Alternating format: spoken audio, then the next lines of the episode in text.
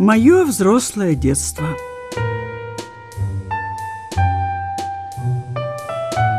Я хочу попытаться рассказать о своем отце. Человеке сильном и слабом, веселым и трагичным, умным от природы и почти совсем неграмотным в сегодняшнем понимании слова «образование».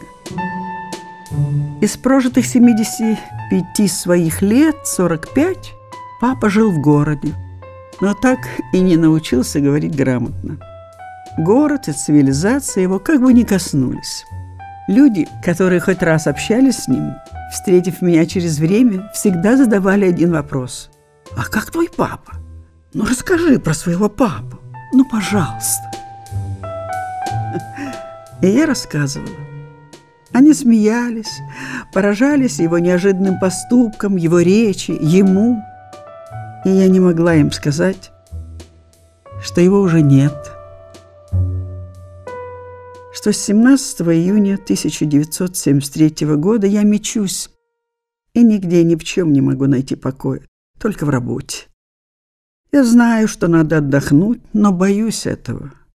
Ведь тогда у меня будет свободное время, и опять на меня обрушится тоска, боль, пустота. Ведь нет больше моего папы. Папа прошел через всю мою и мамину жизнь, наполнив ее радостью, юмором, уверенностью, что мы с мамой прекрасны. Автобиография.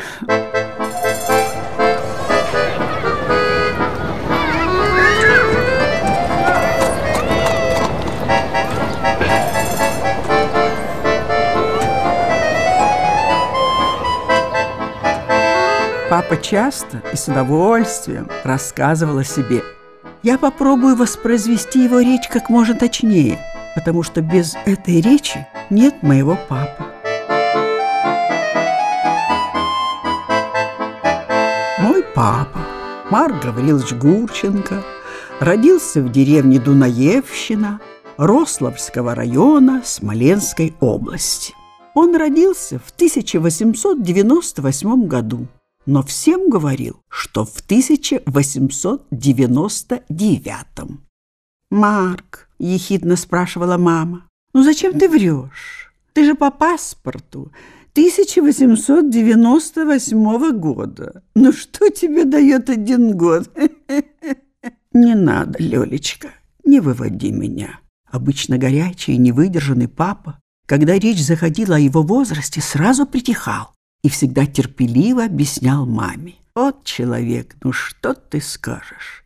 Я ж тебе говорил, что 1898 год при царской службе служил последний год, а я у царской службе не служил. Значит, что выходит, а? Ага, то-то. Ну, болван есть болван. Да зачем мне врать, головатый? Я ж увесь як на ладони. Э, да, у девять лет я вже батрачил. Пас у помещика Людаговского лошадей. Солнце усходит, и я встаю. Раз заснул, а лошади у клевер.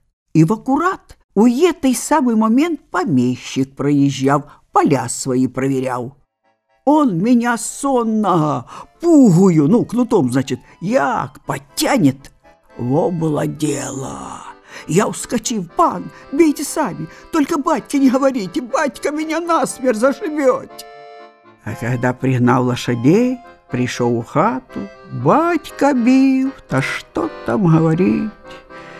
Бил и приговаривал, учись, сынок, жить, мать твою, в триста богов. Ах, да.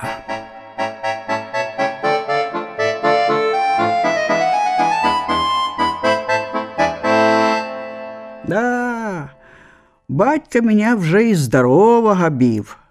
Ну, правда, було за що. Раз мне уже тогда лет двадцать было.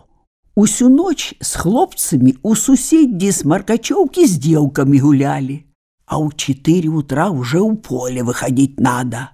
Приплёўся п'яный, а тут Усе уже меня ждуть, стаять каля хаты.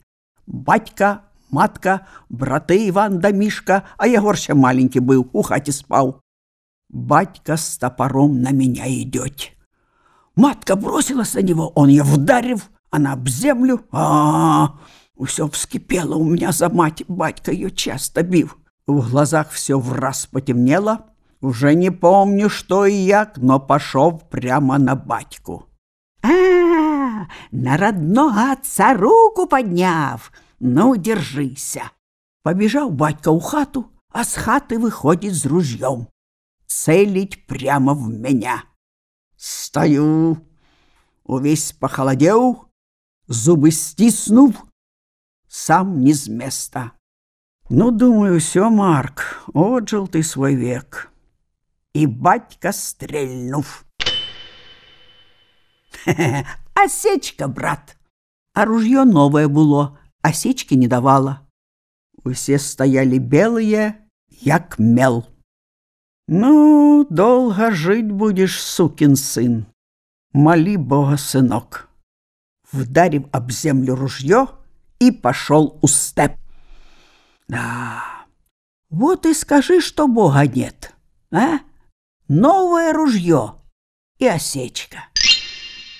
Не, якая-то сила есть. Он же я и батьку свого пережил. Хай земля ему будет пухом.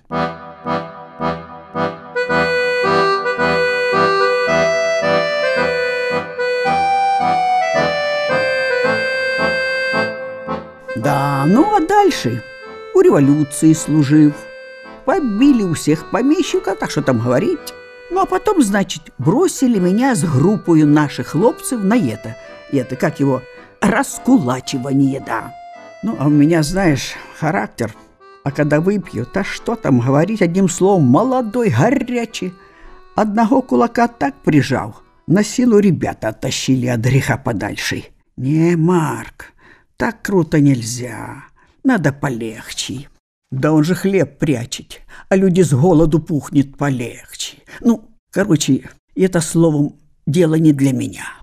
А у это самое время у аккурат усе наши деревенские хлопцы у город подались, многие подались, у город, у шахты, у рабочий класс. Ну и я с ними. И вот у Кривом Рагу на руднике десять лет забойщиком был. Да, братва, там такие драки были, куда там. Деревенские хлопцы такого зроду не видали. Там меня, наверное, сейчас многие помнят, да, особенно Еты, брат. Показывал папа на женщину, если в компании слушателей находилась такая, а если женщин не было, то смотрел на маму. Да что там говорить, у те годы этого брата у меня было сотни. Ну и любили же они меня. И тут же, быстро оглянувшись, нежно позвав «Крошка!», папа стал маму так ласково называть, когда ее вес приближался к ста килограммам. И, убедившись, что мама не слышит ничего, с удовольствием продолжал. И все вырастал, и вырастал в глазах мужчин-слушателей. Да, да, ну, значит, дальше. Да, да, да, забыл. У деревні я ще хлопцам веселил девок на двухрядной гармонии. А у кривом рагу дело пошло чуковней, шустрее, значит. Перешел уже на трехрядный баян. Да что там, ни одна свадьба без меня не обходилась.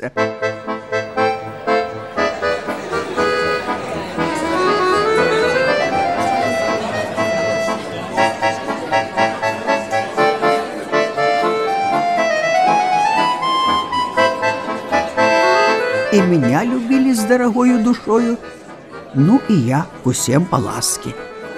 Да.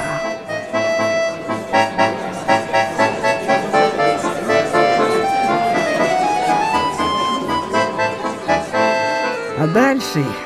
А, ну дальше. Дальше у 32 году меня высунули в интеллигенцию. Да. Тогда много способных хлопцев посылали на высшее образование. Меня у Харьковский Муздрам институт, Он тогда в аккурат стоял на брусацком спуске.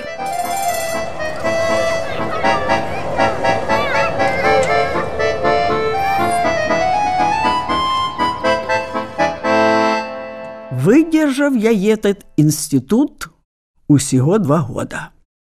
Во где, братва, испытав я исключительный голод и позор. Да что там, мамоньки родные! Ну, образование у меня что? Четыре класса поповской школы, ну, немного техникума у Кривом Рагу.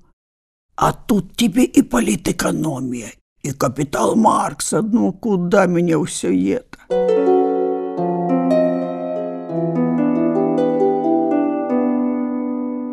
Иногда в компании своих коллег-баянистов, рассказывая о периоде жизни в Музрам-институте, папа мог вдруг процитировать наизусть изречения, которые он запомнил на лекциях.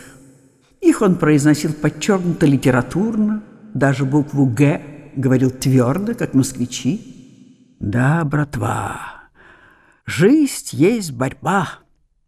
Маркс, он тебе не дурак, Такую, брат, богатую книжку наскородил. А жить в обществе и быть свободным от общества никак нельзя, братва. О, какое дело! Чем озадачивал всех своих дружков. Да, волю тогда посмеялись надо мною городские хлопцы, за что, правда, неоднократно были мною отхристосованы, пока все не попритихли. Да я и сам чую, куда мне все это, куда за ими отстаю. Да я ноты одни полгода вчив, а там и теория, и гармония. Выйду до доски, лицом стану, путаюся, усе смеются. Спиной стану, усе штаны в латках смеются. На мне все трусится, еле сдерживаюсь. Стипендия, гроши, кишки трещать, а деть нема чего, ну хоть караул кричи. Ай, да... Да, и тут, в аккурат устроився я у одной школе детям на переменках играть.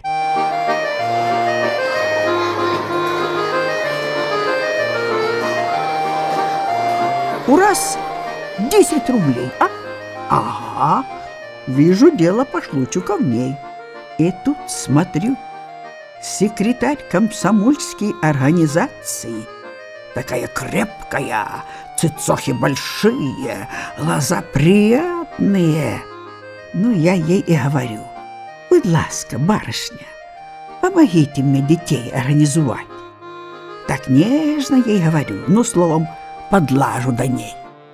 Ну, конечно, пожалуйста, дядя Гриша, так интеллигентно, культурно отвечает.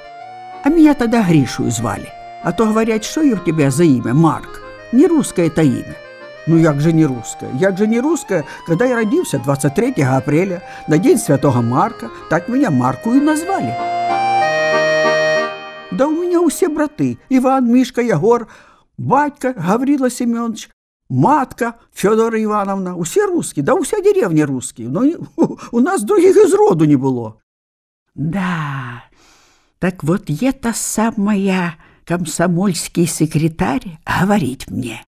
Дядя Гриша, с удовольствием помогу вам.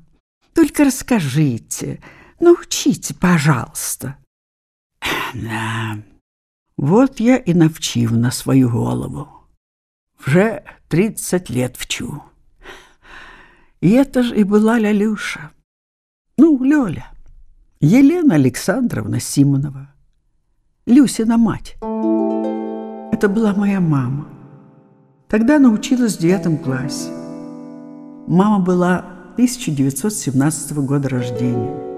И папа, хоть на год, но сокращал этот трагический для него возрастной разрыв –